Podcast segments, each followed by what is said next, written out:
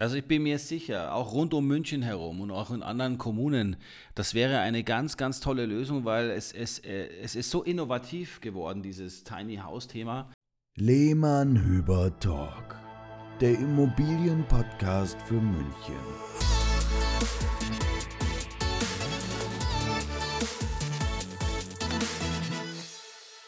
Servus und Hallo, hier ist wieder der Lehmann Hüber Talk, neue Folge mit Sebastian. Servus. Servus.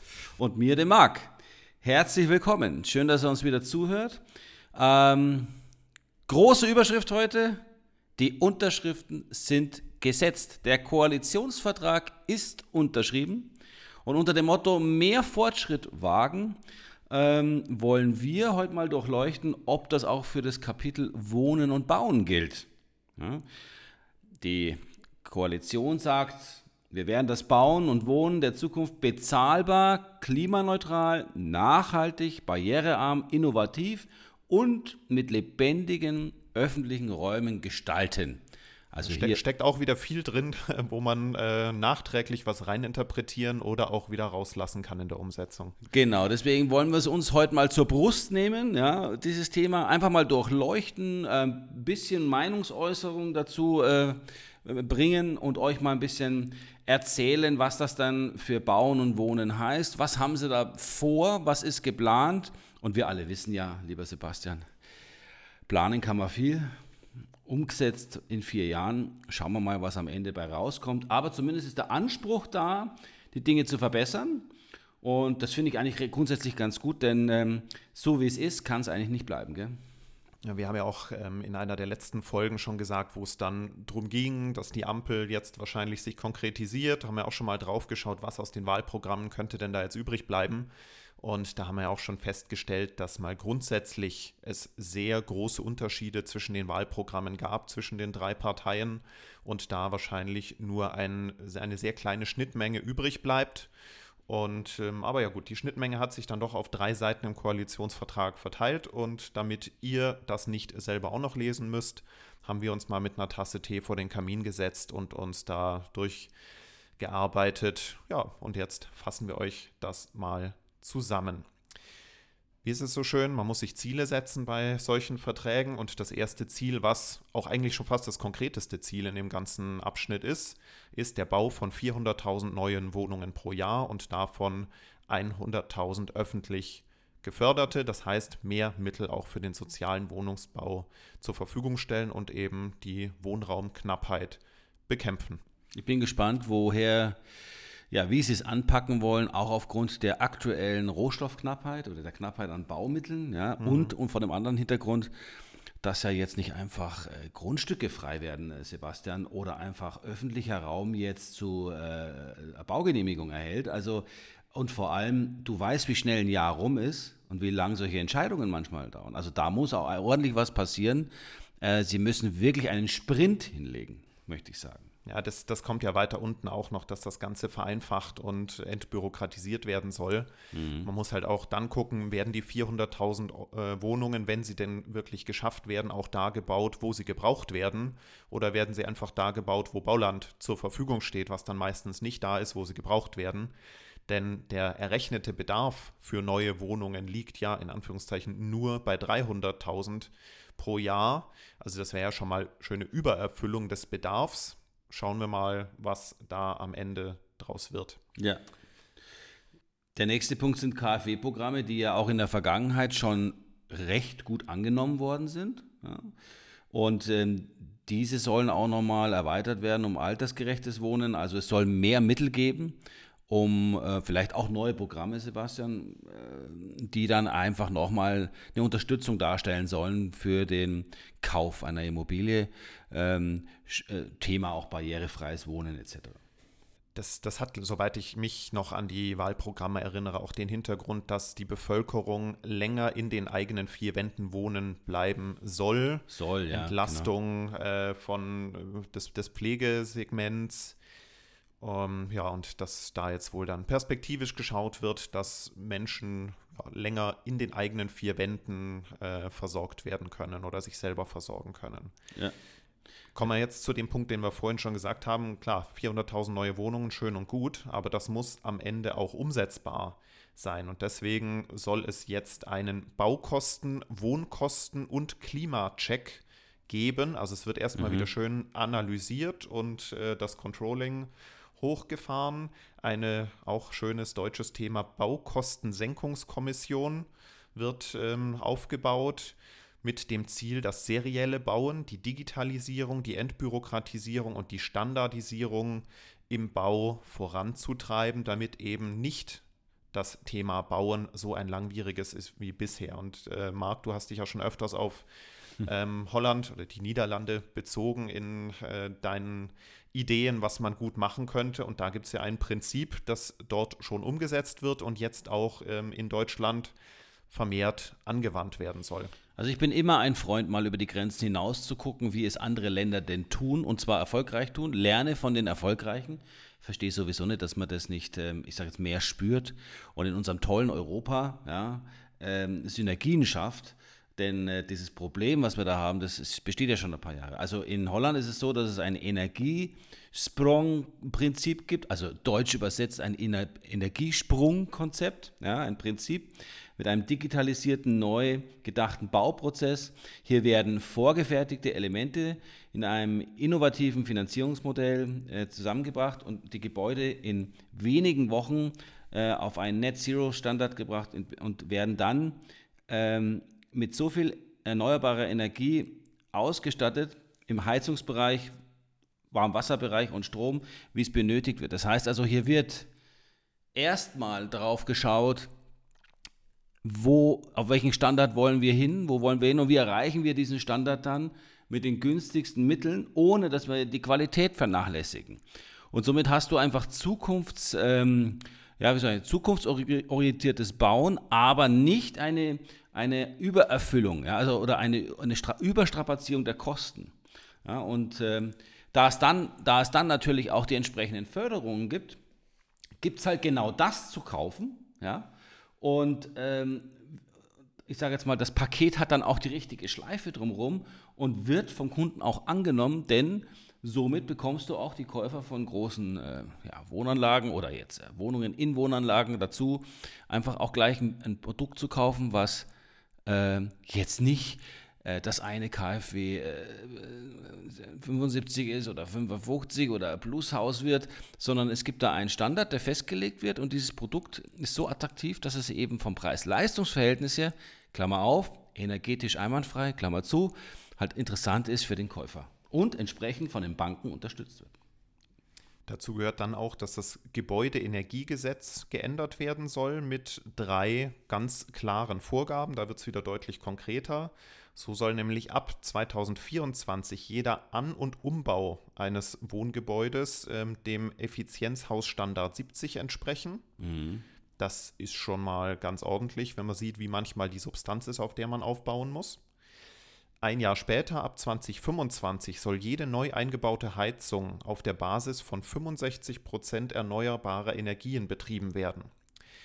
Da habe ich auch schon einen Kommentar dazu gehört von einem Fachmann, der gesagt hat, technisch ist das schwer umsetzbar. Da müsste man komplett auf Wärmepumpen gehen, was dann wieder den Stromverbrauch in die Höhe treiben würde. Also das scheint wohl sehr schön zu klingen erstmal als äh, Nordstern, dem man sich nähern möchte. Aber wie immer ist es dann mit der Umsetzung halt ein Thema. Und ja, ab äh, dem gleichen Jahr 2025 soll der Effizienzhausstandard 40 für Neubau verpflichtend sein. Ja, da also bin ich dann wieder gespannt, wie das mit äh, günstigeren Baukosten ähm, einhergehen soll. Also das wird Dass wir was tun müssen in die Richtung, ja. ist klar, aber ja. Also im Fertighausbereich wird es ja schon so angeboten. Ja, und wenn man sieht, wie dieser Geschäftsbereich oder dieser Baubereich der Fertighäuser in Deutschland zugenommen hat, ja, welche Explo also wie, wie es nach explodiert ist die letzten zwei, drei Jahre, also da gibt es Hersteller, die haben in einem Quartal so viele Häuser verkauft 2020 wie im ganzen Vorjahr 2019.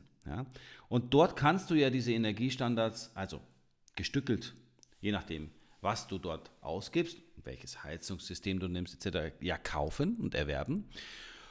Und hier ist schon ganz viel passiert in Richtung ähm, äh, Effizienzhausstandards und Energie, also Effizienzhausstandard 40, liebe Leute, Das ist kurz vor 40 plus. 40 plus heißt, dass das Haus völlig autark ist und keinen eine, eine, äh, externen Energieträger mehr benötigt. Also weder Gas noch andere ja, fossile Brennstoffe sowieso nicht mehr, aber du bist mit Solaranlage und mit einer Wärmepumpe etc. völlig autark. Also 40 würde schon ein Wahnsinn bedeuten, Sebastian. Da sprechen wir von einer wirklichen Energieeinsparung. Zum Thema Fertighäuser haben wir ja auch mal eine Folge gemacht mit ähm, einer Expertin. Ja, hat man Besuch, das, genau. Ich weiß, weiß nicht mehr genau, welche Folge es war, aber wenn ihr die äh, Liste durchgeht, werdet ihr es finden. Und da räumen wir auch schon mal mit einigen Mythen rund um das Thema Fertighaus auf, die aus den 90er und 2000er Jahren noch bestehen, weil ich glaube auch, wenn wir über das Thema serielles, vereinfachtes Bauen sprechen, dann wird das viel mehr in diese Richtung gehen, die bisher unter dem Thema Fertighaus zusammengefasst wird, denn es soll auch laut Koalitionsvertrag eine Holzbau-, Leichtbau- und Rohstoffsicherungsstrategie geben, was auch immer das am Ende bedeutet, aber geht auch wieder in diese Richtung, denn Fertighaus heißt ja in der Regel äh, Holzständerbauweise, da sind wir halt wieder bei dem Thema. Es gibt verschiedene, Ähm, also es gibt verschiedene ja. äh, Materialien, Sebastian, was ich so gelernt habe. Da, da unterscheiden sich die Fertighaushersteller oder ich sag's mal, ich finde immer Systemhaushersteller besser, weil Ja. Fertighaus hat ja so ein bisschen einen Ruf, ja. Da meinen die Leute ja viele ja noch, äh, vor allem je südlicher, desto mehr verbreitet ist die Meinung, dass Stein auf Stein ja das Nonplusultra ist. Je weiter man übrigens in Deutschland nach Norden kommt, umso mehr Fertighäuser werden verkauft.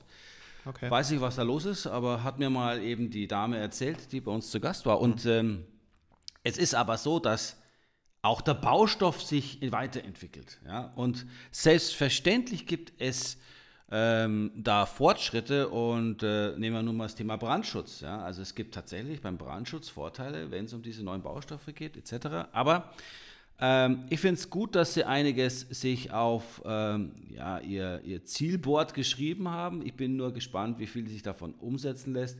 Denn behördlich und von den Genehmigungsverfahren her, da muss einiges passieren, weil da hast du ja schon gar keine Lust. Also ich kenne Bauträger, die bauen mit Absicht, aus Kostengründen, weil sie es dann eben nicht mehr vermarkten können vernünftig, absichtlich nicht energieeffizient. Ja, und gehen nicht auf den KfW 55 Standard äh, und sagen, äh, ich bleibe drüber, weil der 55er Standard, den kann ich mir nicht leisten. Jetzt geht es jetzt geht's darum, kann ich mir nicht leisten oder versaut mir meine Gewinnmarge zu sehr?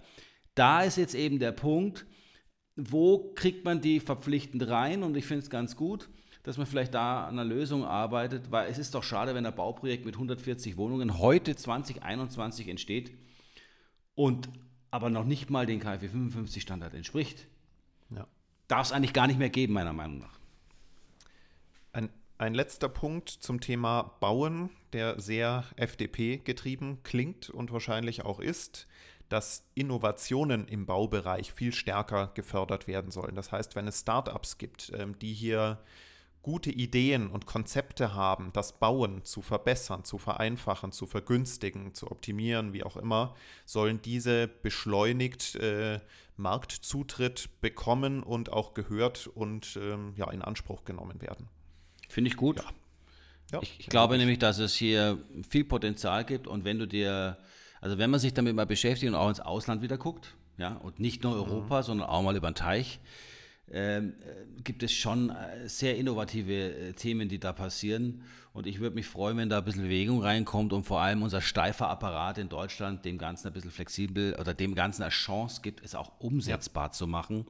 Und hoffentlich nicht nur in der, Bau, Ja. in der Baubranche. Also kleines Beispiel, diese Tiny Houses, Sebastian, ne? diese schön gemachten Container, sage ich immer, die ja wirklich stylisch eingerichtet sind. Ja? Ähm, es ist unheimlich schwierig, was ich jetzt von jemandem gehört habe, überhaupt einen Platz dafür zu finden. Ja, ja, Ja? du, brauchst, du brauchst volle Baugenehmigungen, Ja. äh, um dir äh, da dein oft Leute- Holzhäuser Ja. hinzustellen. Die müssen dann auf Rädern stehen, um als Wohnwagen charakterisiert zu sein. Dabei ist das eine große Eine- Lösung für eine unser super Lösung. Thema. Genau, du bist, du bist flexibel, du, die, die Leute wollen auch oft mit weniger auskommen. Im Wohnen, können sich einschränken, aber werden dann halt behindert äh, darin, wenn sie sich auf ihr Freizeitgrundstück ein Tiny House stellen Richtig. wollen, weil sie dann wieder äh, anderthalb Jahre Baugenehmigung brauchen. Also ich bin mir sicher, auch rund um München herum und auch in anderen Kommunen, das wäre eine ganz, ganz tolle Lösung, weil es, es, äh, es ist so innovativ geworden, dieses Tiny House-Thema, ähm, dass ich mir vorstellen kann, dass jemand diese 20, 25 Quadratmeter, ja, äh, lieber nutzen würde auf der grünen Wiese, kurz vor der Stadt, ja, äh, als wie jetzt sein, sein 20 Quadratmeter Loch in Schwabing, was äh, im Keller ist. Und wenn jemand das Licht anmacht, dann hast du das Archie. Nein, also äh, das ist einer dieser vielen Punkte, die man besser machen könnte. Und, Sebastian, sofort. Da braucht jetzt keine Entwicklung. Äh, die Freizeitgrundstücke gibt's. Ja, und ich, du siehst ja auch, wie Supermarktketten jetzt anfangen, äh, Wohnraum über ihren Gewerbeeinheiten zu, äh, zu generieren. Finde ich jetzt eine super Idee. Ja, aber warum denn nur Einzelhandel? Ja, das können doch andere äh, Unternehmen auch tun. Also ich finde, da sollte man sich auch mal Gedanken machen, dass man vielleicht hier die, die Mischgebiete etwas erweitert oder die, oder die Baugenehmigung da etwas mehr, etwas großzügiger ist. Ja, also auch, auch wenn im Koalitionsvertrag steht, dass zusätzliche Bauflächen mobilisiert werden sollen, ist das schon wieder viel weniger konkret, als es in den Wahlprogrammen stand, wo konkret von äh, Dachgeschossaufstockung äh, gesprochen war, von sonstiger Nachverdichtung von Innenhöfen, von was weiß ich, was da alles eigentlich an konkreten Ideen genannt war. Jetzt ist es nur noch ein Nebensatz. Ja. Zeigt auch, dass das vielleicht nicht die höchste Priorität leider hat, obwohl es erforderlich ist, wenn 400.000 Wohnungen pro Jahr gebaut werden sollen. Wo sollen die denn sonst hin? Aber Sebastian, es hängt auch, also der große Knackpunkt hängt daran, es läuft vom Bund ins Land und vom Land in die Kommune. Und da hast du einfach schon einen Weg hinter dir und die Schwierigkeiten, dass es eben dann jedes Bundesland und jede Kommune dann am liebsten so machen wird, wie sie es wollen.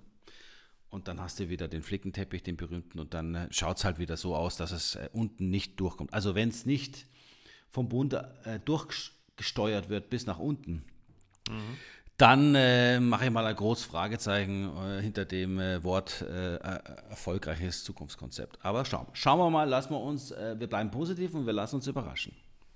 Damit sind wir mit dem ersten Kapitel Bauen durch. Danach geht es jetzt ums Thema Wohneigentum, Miete etc. Aber die treuen Hörer unseres Podcasts warten schon drauf.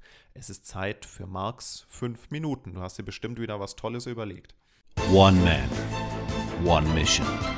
Marx, 5 Minuten.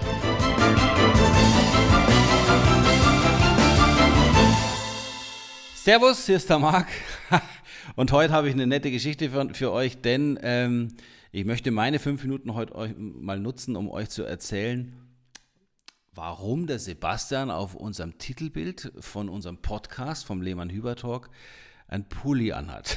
Wir sind nämlich schon des Öfteren mal drauf angesprochen worden, auf dieses Bild. Nicht immer nur positiv, logisch. Manche verstehen nämlich nicht, warum ich so lache auf diesem Bild.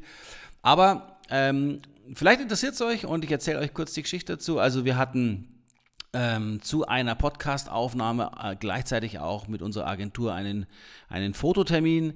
Äh, die Technik war aufgebaut und unser, unser lieber Sebastian hat dann, also nicht der Sebastian Hüber, sondern unser, unser Agentur Sebastian, hat dann gesagt, also pass auf, ich mache dann gleich an dem Tag äh, ein paar Schnappschüsse und wir waren eigentlich der Meinung, es geht hier um Schnappschüsse, die wir dann machen für ja, irgendwelche Posts. Sebastian hat es zumindest so verstanden, ähm, dass wir ein paar Fotos machen für Facebook, Instagram, halt einfach ein paar Working äh, Pictures. So, und ähm, ich habe es so verstanden, okay, ähm, es, soll, es soll nachher auch eins davon verwendet werden für, für ein Titelbild. Ihr wisst ja, wenn ihr Folge 1 äh, euch nochmal reinziehen wollt, ähm, wie ich das Thema Podcast ähm, in, meinem, in mein Leben gelassen habe und, und äh, was ich da erlebt habe. Und ähm, ähm, deswegen bin ich einfach ganz normal äh, zu dem Termin erschienen. So, ähm, dann kamen wir, haben die Aufnahme gemacht und dann sagte der Sebastian zu uns, setzt euch mal auf die Couch. Und nimmt die Kamera und sagt zum Sebastian, und Sebastian schon ganz verwundert, ja, äh, was, was machen wir jetzt? Ja, ja, wir brauchen ja noch ein Titelbild für euren Podcast. Sag ich, was für ein Titelbild? Sag ich, da kommt unser Logo rein und fertig. Nein, nein, nein, sagt er, bei Podcasts ist immer ganz gut, dass es ein etwas außergewöhnliches Bild gibt und, sag ich, und dann sagt er zu mir, jetzt lach doch mal, Marc. Und ich so, ja gut, dann denke ich jetzt an den Pulli vom Sebastian. Nein, denk an das, an was ganz, ganz Lustiges und dann habe ich mir wirklich kurz die Augen geschlossen und dann ist mir was eingefallen und in dem Moment drückt er halt ab. Ne? Und deswegen, also auch nur deswegen, und der Sebastian ist immer gut angezogen, ihr wisst ja, manche Menschen und Männer können anziehen, was sie wollen. Sie sehen einfach immer gut aus. Und den Pulli gibt es auch noch, das weiß ich. Es ist einer seiner Lieblingspullis vom Sebastian. Aber wichtig ist, was rauskommt und nicht, welchen Pulli man trägt. Und ich, war, ich saß mit meiner Weste und meinem Hemd da. Und deswegen ist das Foto so entstanden, wie es entstanden ist. Und das ist die Story behind the Pullover. Servus. Ja, so war das tatsächlich. Ähm, eine, ein Detail hast du jetzt äh, verschwiegen, ich sag's aber nicht. Ich sage nur, ich weiß auch den wahren Grund, warum du so dreckig gelacht hast. ähm, das sagen wir ja nicht. Das sagen wir nee, nicht. Das war, nein, natürlich nicht. Ähm, aber ja, so ist es entstanden und ähm, seit ähm, Stand jetzt 45 Folgen begleitet uns dieses Titelfoto und es ist doch schön, wenn man Titelfotos hat, über die gesprochen werden. Ja. Und jetzt wisst ihr als treue Hörer auch, äh, warum wir so aussehen, wie wir da aussehen. Aber ja, es, so sind wir halt, wie wir da aussehen. Kommen, so, wir, kommen wir wieder zu unserem trockenen Thema. Genau, Koalitionsvertrag ist das Thema. Was steckt drin? Ja, was haben sich die Parteien ausgedacht? Und ähm, wir haben schon äh, den ersten Part ja durch. Und dann fange ich mal an, Sebastian, was es noch so gibt. Also es soll für Neubau die Abschreibung von zwei auf 3% erhöht werden, was natürlich schön ist für Neubaukäufer und äh, schlecht für mich, weil es wahrscheinlich nicht rückwirkend gemacht wird. Ja? Aber liebe, li, liebe Bundesregierung, ähm, ich würde mich freuen, wenn ihr dann 2020 noch berücksichtigen würdet. Das wäre toll.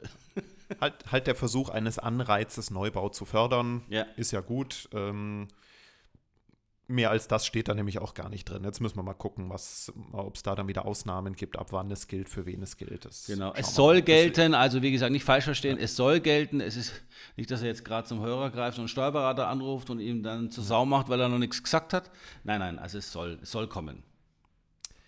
Dann, jetzt geht es in den Bereich des ähm, Mietrechts, welche Möglichkeiten es dort gibt. Und da gibt es ein neues Konzept, nämlich die sogenannte Teilwarmmiete. Die soll eingeführt werden heißt, dass ähm, ein Teil der verbrauchsabhängigen Nebenkosten für Heizung und Warmwasser im Rahmen einer Pauschale vom Mieter bezahlt wird und nur wenn er darüber hinaus verbraucht, das Ganze über eine Nachzahlung ähm, ja, abgerechnet wird am Jahresende. Warum wird das so gemacht?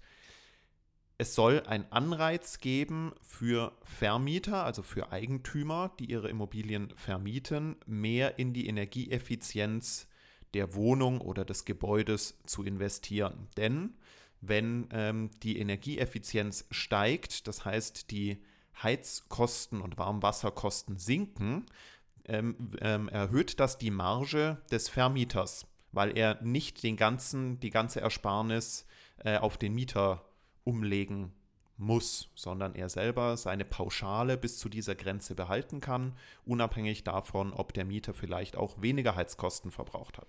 Finde ich eigentlich ein ganz, ganz spannendes Konzept. Ansatz ist gut. Ich glaube, alle Hausverwalter, die uns jetzt zuhören, raufen sich gerade die Haare und schauen jetzt schon mal in ihrer Software nach, ob, wie man das abrechnen könnte.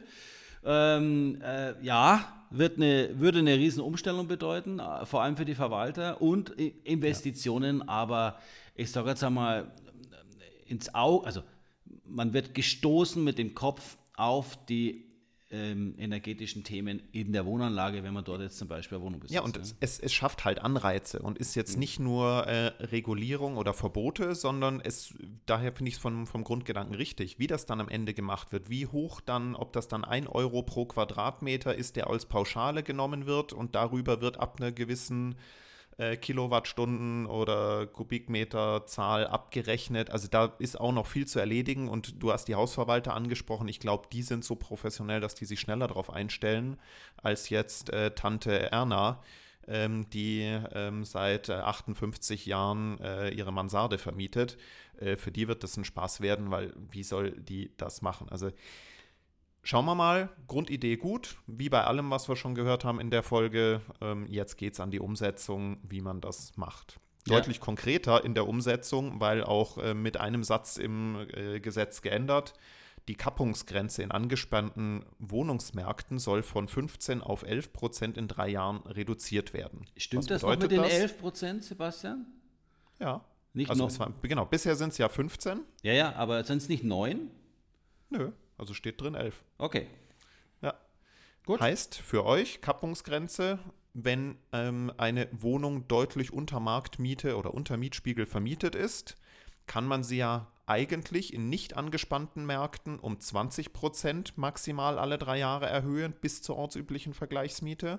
In angespannten Wohnungsmärkten wie München etc. und auch äh, die Umlandgemeinden von München waren es bisher dann eben 15 Prozent und diese 15 Prozent sollen auf 11 Prozent reduziert werden. 11 Prozent in drei Jahren ähm, sind dann ungefähr knappe 4 Prozent pro Jahr im Durchschnitt. Ähm, wenn man da auf die aktuelle Inflation schaut, ist das gerade mal ein Inflationsausgleich, aber wir gehen ja da mal von aus, dass die Inflation auch wieder ein bisschen zurückgehen wird und dass das ein bisschen mehr als das sein wird. Aber heißt, wenn ihr eine Immobilie kauft, die zu einer, einer sehr niedrigen Miete vermietet ist, braucht ihr jetzt deutlich mehr Mieterhöhungsperioden, um auf die marktübliche Miete zu kommen. Ja, Augen auf beim Kauf ist ein wichtiger Punkt, der einfach vorher schon ja, zu beachten ist. Wenn ihr übrigens beim Kauf einer Immobilie Hilfe braucht, könnt ihr euch jederzeit auch an uns wenden. Wir bieten ja ein sehr attraktives Käuferberatungspaket an, ein Service, der gespickt ist mit viel Wissen und Erfahrungswerten von uns. Ähm, Wenn es euch also neugierig macht, meldet uns. Meldet euch gern bei uns. Wo wir gerade beim Thema Eigenwerbung sind, nochmal der Verweis auf Folge 43, wo wir euch in 45 ja. Minuten erzählen, wer wir eigentlich sind, was wir anders machen als die anderen und warum es sich lohnt, mit uns in Kontakt zu treten oder zu bleiben. Danke, Sebastian, für den Reminder. Genau, wunderbar. So, die Mietpreisbremse, ah, mal ein geflügeltes, schönes Wort, ähm, soll bis 2029 verlängert werden. Das haben sie sich auch auf die Fahne geschrieben. Bringt halt einfach hoffentlich dann nur den Übergangseffekt, äh, bis genug gebaut wurde dass man, ja, wir haben es ja oben gesagt, es sind nicht äh, von heute auf morgen die benötigten Wohnungen da, die es braucht, dass der Markt sich selber dämpft, sondern vielleicht sind diese acht Jahre der Plan, da einfach nochmal regulatorisch auf den Markt einzuwirken, bis der Markt sich dann aufgrund eines ausreichenden Angebotes von alleine reguliert. Woher ja. sonst die 2029 kommen soll, wüsste ich jetzt auch nicht. Und beim Mietspiegel, wenn ich das noch sagen darf, Sebastian, ähm, ist es ja so, dass man die Mietverträge vorzeigen muss. Ja? Also ich glaube, es soll jetzt in Zukunft auch unaufgefordert kommen. Das muss man jetzt nochmal schauen, ob sie das durchsetzen können. Aber die Mietverträge, da gelten jetzt beim Mietspiegel nicht mehr die Mietverträge der letzten sechs Jahre, sondern man hat das erhöht um ein Jahr und zwar um die letzten sieben Jahre. Ja, damit wird natürlich die Berechnungsbasis für die Vergleichsmiete, äh, die herangezogen werden kann, ähm, gesenkt, weil die Mietverträge vor sieben Jahren zu niedrigeren Mieten abgeschlossen wurden, in der Regel als die vor sechs Jahren. Das wird in der Praxis jetzt nicht viel ändern, nur auch als kurze Erinnerung. Ähm, die Grünen hatten in ihrem Wahlprogramm eine Ausweitung auf die Mietverträ Mietverträge der letzten 20 Jahre, die Linken sogar unbegrenzt. Das hätte dann natürlich eine extreme Senkung der Vergleichsmiete ähm, ähm, ja, besorgt, jetzt von sechs auf sieben Jahre zu gehen. Dürfte ein Zugeständnis von irgendeiner an irgendeine andere Partei gewesen ja, sein. So liest sich. Okay. Wichtig ja. ist, es ist kein Mietendeckel ähm, im Koalitionsvertrag enthalten. Das hätte uns auch sehr gewundert, wenn die FDP da mitgemacht hätte. Ähm, auch kein sogenannter de facto Mietendeckel, ähm, weil eben die Betrachtungszeiträume so weit verlängert wurden, wie ich es gerade gesagt hätte, sondern ja, es ist ein Miet, Mieten, äh, eine Mietpreisbremse mit theoretisch etwas niedrigeren Vergleichsmieten, was sich aber in der Praxis nicht auswirken wird. Deswegen da keine ja. Revolution. Zum Thema Wohnungseigentum haben wir auch noch ein paar genau. Punkte, Marc. Hier ist es so, dass es wohl, äh, das geplant ist, dass es Eigenkapital ersetzende Darlehen geben soll. Also zusätzliche Darlehensmöglichkeiten, die ja ihr wisst ja, bei Kauf einer Immobilie sollte man nach Möglichkeit, um es gesund auf gesunde Beine zu stellen, ein gewisser Eigenkapitalanteil vorhanden sein. Wenn es jetzt ähm, zu den neuen Förderprogrammen kommen soll, dann ist es so, dass wohl darüber nachgedacht wird, hier ähm, das Eigenkapital nochmal zu, durch ein zusätzliches attraktives Darlehen, was auch gefördert ist, zu ersetzen. Man muss schauen, in welcher Größe das sein wird. Das wird jetzt sicherlich kein Darlehen sein über 100, 200, 300.000 Euro, sondern das wird vielleicht jetzt eins sein, um jetzt den Einstieg in eine Immobilie zu finden um, um, um vielleicht fünf, ja, ja. ist jetzt reine Spekulation, vielleicht 5%, 10% des Kaufpreises nochmal abzufedern. Was in München schon viel Geld wäre für, für was Größeres, Sebastian, ja, aber äh, klar, wahrscheinlich wird das auch ja, gedeckelt sein, genau. äh, muss man schauen, ob es da, dann wird man sicherlich bestimmte Voraussetzungen als Darlehensnehmer erfüllen Einkommensgrenzen müssen. etc. Ähm, äh, genau, aber trotzdem gute Bonität, weil sonst äh, tut sich der Staat das auch nicht an. Das, soweit ich gehört habe, soll das Ganze dann als Nachrangdarlehen laufen, damit nicht ähm, die Bankfinanzierung, die ja immer noch den Hauptteil ausmachen soll, davon beeinträchtigt wird in der Kondition. Also steht im Rang, steht also im, im Grundbuch nicht an Rang 1, sondern an Rang 2. Heißt also, äh, gibt kein Problem, äh, zum Beispiel dann mit seiner Sparkasse die Hauptfinanzierung zu machen. Finde ich eigentlich ganz gut. Es gibt ja, wie wir wissen, Sebastian, ja auch äh, verschiedene Finanzierungsmöglichkeiten äh, oder Instrumente, Instrumente. Ja, ja, auch äh, zum Beispiel Kredite erst wieder später zu bedienen. Also ich glaube, es geht hier darum, den Einstieg in das Kaufeigenheim zu erleichtern. Finde ich übrigens sehr gut, dass man hier nochmal, ähnlich wie beim KfW-Darlehen, ja, mit einem äh, besonderen Zinssatz unterstützt, äh, den, das Eigenkapital vielleicht auch nur auffängt, ja, zum Teil auffängt. Und dann ist es eben möglich, vor allem in München, Orten wie München, eben vielleicht äh, auf dieselbe Finanzierungsgröße zu kommen, wie man jetzt aktuell Miete zahlen würde für denselben Wohnraum. Da, da, spielt auch der nächste Punkt mit rein. Für finanziell schwächere Haushalte soll es Tilgungszuschüsse und Zinsverbilligungen geben. Auch wieder sehr offen gehalten, aber geht ja in, in die Richtung, die, die du gerade angesprochen hast. Weitere ähm, oder Reduzierung von Hürden für in Richtung Wohneigentum ist dann noch etwas, was auch leider wieder sehr unkonkret jetzt darin auftaucht, was auch in den Wahlprogrammen viel greifbarer war, das Thema flexiblere Gestaltung der Grunderwerbsteuer durch Freibeträge. Da hatten ja die Parteien sehr gute Ideen, ähm, wie man das handhaben kann. Ich glaube, boah, jetzt lehne ich mich zu weit aus dem Fenster. Die genauen Beträge hört da einfach nochmal in unsere Folge ähm, rein, wo wir die Wahlprogramme durchgehen. Ja. Da ja, haben wir das im Detail besprochen, wie die verschiedenen Parteien das machen würden.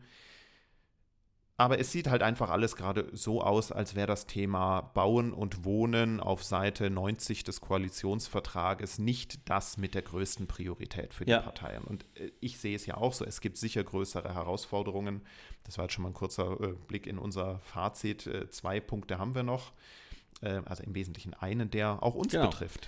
Also es soll der echte Sachkundenachweis für Makler und Verwalter kommen. Ähm, war ja schon öfters mal ein Thema und wurde dann immer wieder Richtig. verworfen, wurde dann eben abgeschwächt in 20 Stunden Fortbildung alle drei Jahre. Das lässt sich ganz gut machen über Online-Kurse, aber wir haben das gemacht, wir haben die Nachweise in der ja. Schublade. Ich wüsste nicht, wann und wer das jemals kontrollieren wollen würde. Wenn jetzt der äh, sogenannte echte Sachkundenachweis kommt, ähm, dann ist das wirklich wahrscheinlich mit Prüfungen verbunden, aber da gibt es dann sicher auch wieder äh, irgendwelche Kulanzbereiche für Makler mit längerer Erfahrung oder sowas. Am Ende ist, ist es ja bisher daran gescheitert, man munkelt, wie wir gehört haben, wir wissen es nicht, wir waren nicht dabei, dass es wohl mehrere Politikers, Gattinnen gab, die Hobbymaklerinnen Schauen wir sind. mal, wie das bei diesen ähm, Parteien, da, ob da auch ein paar Damen dabei sind. Ja. Und ja, deswegen war da wohl äh, die Lobby groß genug, ähm, das Ganze den Damen nicht die, ähm, die ja, Freizeitgrundlage ja. zu entziehen. So war es wohl bisher. Alles, wie gesagt, man vermutet, dass das so war. Also wir sind absolut dafür, dass mehr Professionalität ein einkehrt in Richtig. unsere Branche. Das ist schon lange notwendig. Wir wollen, dass auch nur die Guten übrig bleiben, mit denen wir dann auch zum Teil zusammenarbeiten. Ähm, leider, und das ist das Kundenfeedback, nicht unseres. Unser Kundenfeedback sagt leider etwas anderes. Der Status quo heute ist so, dass es, äh, ja, du triffst dort draußen als Käufer oder Mieter relativ oft auf ähm, nicht qualifizierte Kollegen, die, ähm, wie soll ich sagen, nur den Gewerbeschein haben. Jo, ähm, die Punkte zum Thema Städtebauförderung und sowas sparen wir uns jetzt an der Stelle. Das geht auch ein bisschen über unsere Kernexpertise ja. raus. Wenn ihr das wissen wollt, lest euch einfach durch. Marc, was ist so jetzt deine Einschätzung von dem ganzen Koalitionsvertrag rund um Also, um es kurz zu sagen, und du weißt, das fällt mir schwer. Also, man, man hat, also man, hat, Fazit, man ja. hat sich ein paar gute Dinge auf die Fahne geschrieben. Es sind äh, ordentliche Ziele, die ich auch unterstütze. Ich befürchte nur, dass die Umsetzung schwierig sein wird. Ähm, ich bin immer ein Freund davon, die Ziele vielleicht etwas niedriger anzusetzen, um sie auch erreichen zu können. Ich weiß, dass eine Legislaturperiode mit vier Jahren recht schnell vorbei ist. Und ich weiß auch, dass bis die Dinge mal auf die, auf die, auf die Wirkung zeigen, ja, vor allem bei Bauen und Wohnen, Jahre brauchen, und da sprechen wir nicht von vier Jahren, sondern da sprechen wir von einer Dekade, von zehn Jahren, bis es spürbar besser wird. Und deswegen ähm, wünsche ich äh, ja, unserer Politik gutes Gelingen und ähm, gebe nochmal gerne ähm, den Hinweis, ähm, dass uns zum Thema Mietspiegel übrigens aus München keiner angerufen hat, als wir die Einladung ausgesprochen haben. Aber ich, ich habe die Hoffnung, dass es jetzt in die richtige Richtung geht. Und ich bin froh, dass, dass man, sagen wir mal, zumindest die Ziele vor Augen hat und jetzt gilt es halt wirklich, ob es umgesetzt wird oder nicht. Ich, ich sehe es auch so. Es ist jetzt keine Revolution drin. Dieser Koalitionsvertrag wird niemandem wehtun. Ähm, es gibt sehr wohl und auch nachvollziehbarerweise wichtigere Herausforderungen in den nächsten vier Jahren für die Parteien. Zwei Punkte, die ich sehr positiv finde für die Immobilienwirtschaft, ist, das eine haben wir schon angesprochen, kein Mietendeckel. Und das zweite ist ähm, das Steuerprivileg des ähm, ja, steuerfreien Verkaufs nach zehn Jahren wird wohl auch nicht abgeschafft, bleibt erhalten. Und das war nämlich ja. in den Sondierungspapieren, glaube ich, noch enthalten. Und ähm, aber wahrscheinlich haben die Parteien auch gemerkt, dass es äh, etwas ist, was in zehn Jahren eine Wirkung hätte und nicht in den nächsten vier Jahren, die relevant sind. Deswegen ist es rausgeflogen. Also ich glaube, wir werden ohne große Veränderungen weiterarbeiten können und ähm, die Branche kann sich weiter relativ gut entfalten. In diesem Sinne hoffe ich, dass wir euch einen guten Überblick geben ja. konnten über den äh, schickt Koalitionsvertrag. Uns, genau, schickt uns, wenn ihr, genau, wenn, wenn ihr dazu auch noch Feedback habt und eure Meinung kundtun Bitte gerne. wollt. Ähm, einfach ähm, eure ähm, Einschätzung an info.lehmannhüber.de und dann ähm, können wir vielleicht mal, wenn genug zusammenkommt, eine kleine extra Feedback-Rubrik machen in der, einer der nächsten Folgen, wie ihr draußen das Thema so wahrgenommen habt. Jo. Das war's. Genau. Wir wünschen euch, äh, wo immer ihr seid, viel Gesundheit und ähm, äh, gutes, äh, gute Zeit. Bis zum nächsten Mal hier beim Lehmann Hüber Talk. Servus. Servus. Ciao. Lehmann Hüber Talk der Immobilienpodcast für München.